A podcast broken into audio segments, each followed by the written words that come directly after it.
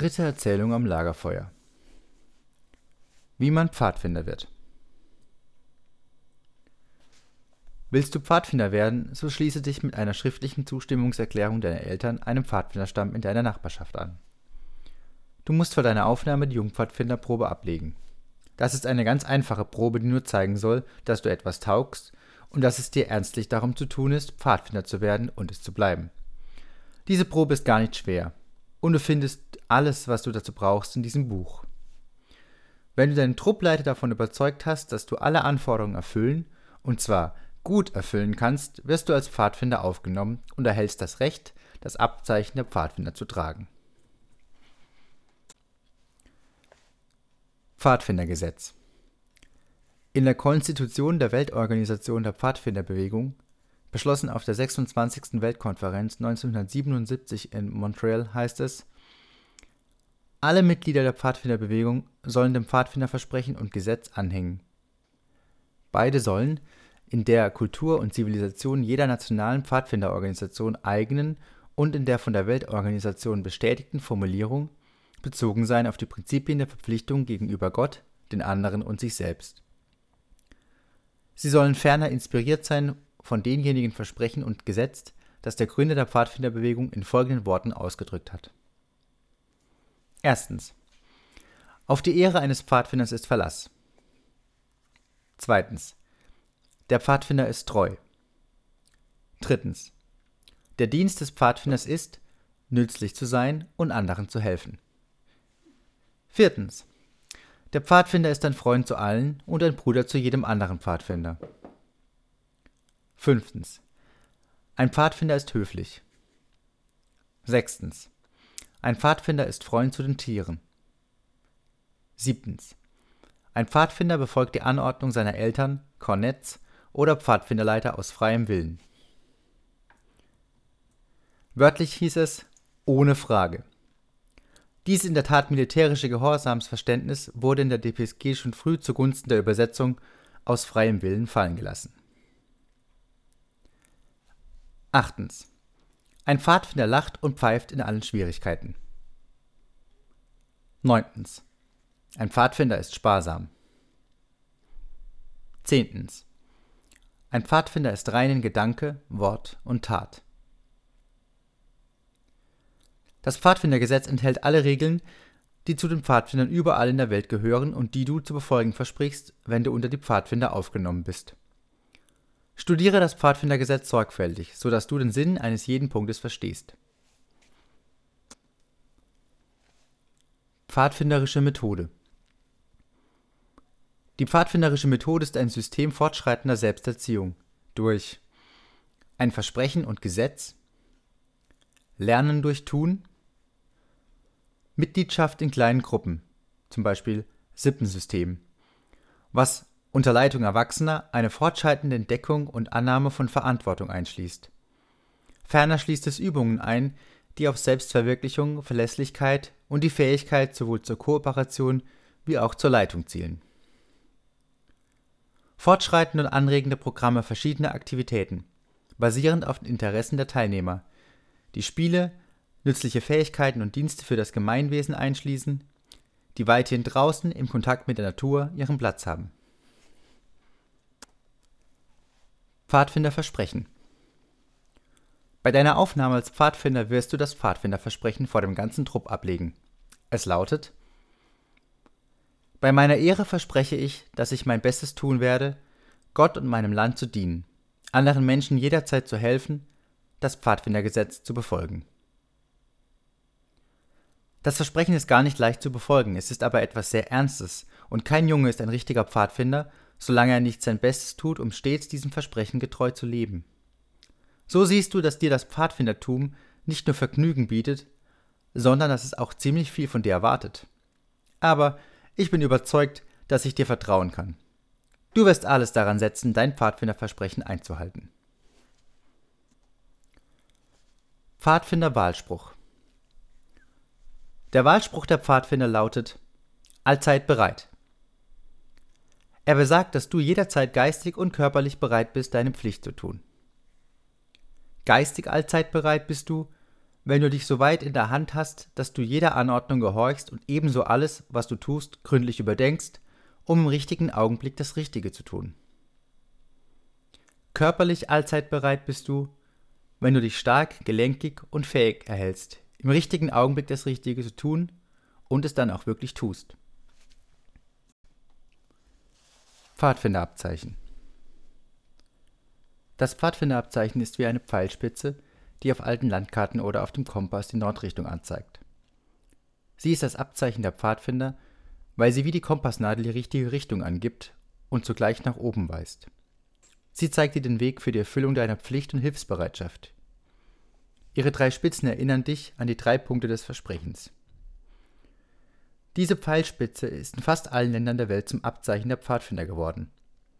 Zur Unterscheidung der einzelnen Länder wird sie oft mit dem jeweiligen Staatswappen versehen. Unter der Pfeilspitze befindet sich ein Schriftband mit dem Wahlspruch Allzeit bereit. Das Schriftband ist an den Enden nach oben umgeschlagen und erinnert so an den Mund eines Pfadfinders, der lachend und gerne seine Pflicht tut. Am Schriftband unten siehst du eine Schnur mit einem Knoten, der dich an die Pflicht erinnert, jeden Tag eine gute Tat zu tun. Pfadfinderzeichen und Gruß Das Pfadfinderzeichen wird gegeben, indem man die rechte Hand mit der inneren Handfläche nach vorne hebt, dabei den Daumen an den Nagel des kleinen Fingers legt und die anderen drei Finger gerade nach aufwärts richtet. Die drei Finger erinnern den Pfadfinder an die drei Punkte des Pfadfinderversprechens. Das Pfadfinderzeichen wird beim Ablegen des Versprechens oder als Gruß angewendet. Wenn die Hand in dieser Haltung an die Stirn gehoben wird, so ist das der Pfadfindergruß. Das Grüßen. Alle Träger des Pfadfinderabzeichens grüßen einander einmal am Tag. Wer zuerst einen Pfadfinder sieht, grüßt als erster. Als Ehrenbezeigung grüßen die Pfadfinder beim Hissen der Flagge, wenn die Nationalhymne gespielt wird, vor entrollten Staatswahlen, vor Pfadfinderfahnen, die feierlich getragen werden und bei Begräbnissen. Bei diesen Gelegenheiten wird auf Anordnung des Leiters gegrüßt. Ist ein Pfadfinder allein, grüßt er unaufgefordert. In Kluft grüßt der Pfadfinder immer, ausgenommen bei Gottesdiensten, bei denen alle Achtungsstellungen einnehmen, statt zu grüßen. Die Bedeutung des Grußes. Mir sagte einmal ein Mann, er sei so viel wie jeder andere und es falle ihm gar nicht ein, einen sogenannten besseren als er sei zu grüßen. Er sei kein Sklave und er werde von anderen keinen Buckel machen. Das ist eine rüpelhafte Denkart und man findet sie oft bei Menschen, die nicht als Pfadfinder erzogen wurden. Ich ließ mich mit ihm in keinen Disput ein. Aber ich hätte ihm sagen können, dass er bezüglich des Grüßens eine ganz falsche Vorstellung habe. Der Gruß ist ein Zeichen unter Männern von Stand und Rang. Es ist ein Vorrecht, jemanden grüßen zu können. In den alten Zeiten durften nur freie Männer Waffen tragen, und wenn einer dem anderen begegnete, so hob er seine rechte Hand zum Zeichen, dass er keine Waffe halte und dass sie sich also als Freunde begegneten. Ebenso, wenn ein Bewaffneter einem Waffenlosen oder einer Dame begegnete. Sklaven hingegen und Unfreie durften keine Waffen tragen und mussten daher an Freien ohne irgendein Zeichen still vorbeischleichen. Der Gruß zeigt, dass du ein rechter Bursche und gut gesinnt gegen andere bist. Er ist kein unterwürfiges Zeichen. Wenn ein dir Fremder dich mit dem Pfadfinderzeichen grüßt, solltest du das sogleich anerkennen, indem du den Gruß erwiderst und ihm dann die linke Hand reichst, wie es unter Pfadfindern beim Händereichen üblich ist. Zeigt er dann sein Pfadfinderabzeichen oder beweist er sonst, dass er ein Pfadfinder ist, so musst du ihn als Bruder behandeln und ihm helfen, so gut du kannst. Aufnahme eines Pfadfinders Das hier ist eine vorgeschlagene Zeremonie, Form für die Aufnahme eines Neulings als Pfadfinder. Der Trupp steht in Hufeisenform der Truppleiter und sein Assistent an der offenen Seite. Der Neuling steht mit seinem Kornett vor der Sippe, innerhalb des Halbkreises dem Truppleiter gegenüber. Der Assistent hält Stock und Hut des Neulings. Auf die Weisung des Truppleiters vorzutreten, führt der Kornett den Neuling in die Mitte. Dann fragt der Truppleiter: Weißt du, was deine Ehre bedeutet? Der Neuling antwortet: Ja, sie bedeutet, dass man sich auf meine Wahrheitsliebe und Ehrenhaftigkeit verlassen kann oder andere Worte, die den gleichen Sinn haben. Kennst du das Pfadfindergesetz? Ja. Kann ich mich bei deiner Ehre darauf verlassen, dass du stets dein Bestes tun wirst, um nach dem Pfadfindergesetz zu leben? Der Neuling hebt die Hand zum Pfadfinderzeichen und ebenso tut es der ganze Trupp, während er das Pfadfinderversprechen leistet. Truppleiter. Ich verlasse mich darauf, dass du bei deiner Ehre dieses Versprechen halten wirst. Du bist nunmehr ein Mitglied der weltweiten Bruderschaft der Pfadfinder. Der Assistent setzt ihm dann den Hut auf und überreicht ihm den Stock. Der Truppleiter grüßt ihn durch Handschlag mit der linken Hand. Der junge Pfadfinder macht kehrt und grüßt den Trupp. Der Trupp erwidert den Gruß. Der Truppleiter sagt: Zu deiner Sippe, eintreten. Der Trupp schultert die Stöcke und der Jungpfadfinder und sein Kornett gehen zurück zu ihrer Sippe. Wie es weitergeht, wenn man Pfadfinder ist. Bist du als Jungpfadfinder aufgenommen, so kannst du in die nächste Stufe aufsteigen, nämlich Pfadfinder zweiten Grades werden. Dazu wirst du die Anfangsgründe vieler nützlicher Dinge lernen. Das Abzeichen des Pfadfinders zweiten Grades besteht bloß aus dem Spruchband mit dem Wahlspruch. Kein Pfadfinder wird lange Pfadfinder zweiten Grades sein wollen, und daher wirst du, sobald du nur kannst, Pfadfinder ersten Grades werden. Das wird dich viel Arbeit kosten, bis du im Signalisieren, Kartenlesen, Wandern, Erste Hilfe und vielen anderen Dingen ordentlich bewandert bist. Das Abzeichen für den ersten Grad besteht aus der Pfeilspitze und dem Spruchband. Du kannst auch Spezialabzeichen für deine Lieblingsbeschäftigung erwerben. Die Pfadfinderkluft. Die Pfadfinderkluft ist der Uniform sehr ähnlich, die meine Soldaten trugen, als ich noch die südafrikanische Schutzpolizei kommandierte. Sie wussten, was bequem, für den Dienst geeignet war und gegen das Wetter schützte. Daher ist die Pfadfinderkluft der ihren sehr ähnlich. Mit kleinen Änderungen wurde diese Kluft in der ganzen Welt übernommen. Natürlich musste sie in manchen Ländern dem Klima angepasst werden, doch bei den Völkern der gemäßigten Zonen tragen die Pfadfinder überall die gleiche Kluft. Wenn man von oben beginnt, so bildet der breitkrempige, khakifarbene Hut einen guten Schutz gegen Sonne und Regen. Er wird mit einem Lederriemen auf dem Kopf festgehalten, der vorne am Hut im Bogen und rückwärts um den Hinterkopf geknüpft wird. Dieser Riemen wird sich in mancher Hinsicht als brauchbar erweisen, wenn du lagerst. Der Hut ist vierkantig eingedrückt. Dann kommt das Halstuch. Es ist in Dreieckform gefaltet, mit der Spitze im Nacken nach unten. Jeder Trupp hat seine eigene Halstuchfarbe, und da die Ehre deines Trupps mit ihr verbunden ist, musst du sehr darauf bedacht sein, dass dein Halstuch immer rein und ordentlich sei. Es wird vorne beim Hals mittels eines Knotens gebunden oder durch den Halstuchknoten zusammengefasst, der eine Art von Ring aus Schnur, Metall oder einem beliebigen Material ist. Das Halstuch schützt deinen Nacken gegen Sonnenbrand und ist für verschiedene Zwecke brauchbar, so zum Beispiel als Verband oder im Notfall als Ersatz für ein Seil. Das Pfadfinderhemd ist leicht und luftig und wenn die Ärmel aufgerollt sind, gibt es nichts, was bequemer sein könnte. Alle Pfadfinder rollen sie auf, weil das größere Bewegungsfreiheit gibt und zugleich andeutet, dass Pfadfinder jeden Augenblick bereit sind, dem Wahlspruch allzeit bereit zu folgen. Nur bei sehr großer Kälte und zur Vermeidung eines Sonnenbrandes werden die Ärmel heruntergelassen. Bei kaltem Wetter kann über dem Hemd oder besser noch darunter ein wärmeres Kleidungsstück getragen werden.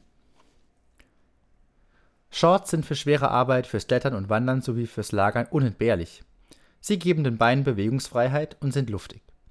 Ein weiterer Vorteil ist, dass ihr bei nassem Boden einfach ohne Strümpfe herumgehen könnt und die übrige Kleidung trocken bleibt. Die Strümpfe werden durch Strumpfbänder mit grünen Anhängern festgehalten, die unter dem umgeschlagenen obersten Teil des Strumpfes herausschauen. Tragen der Kluft.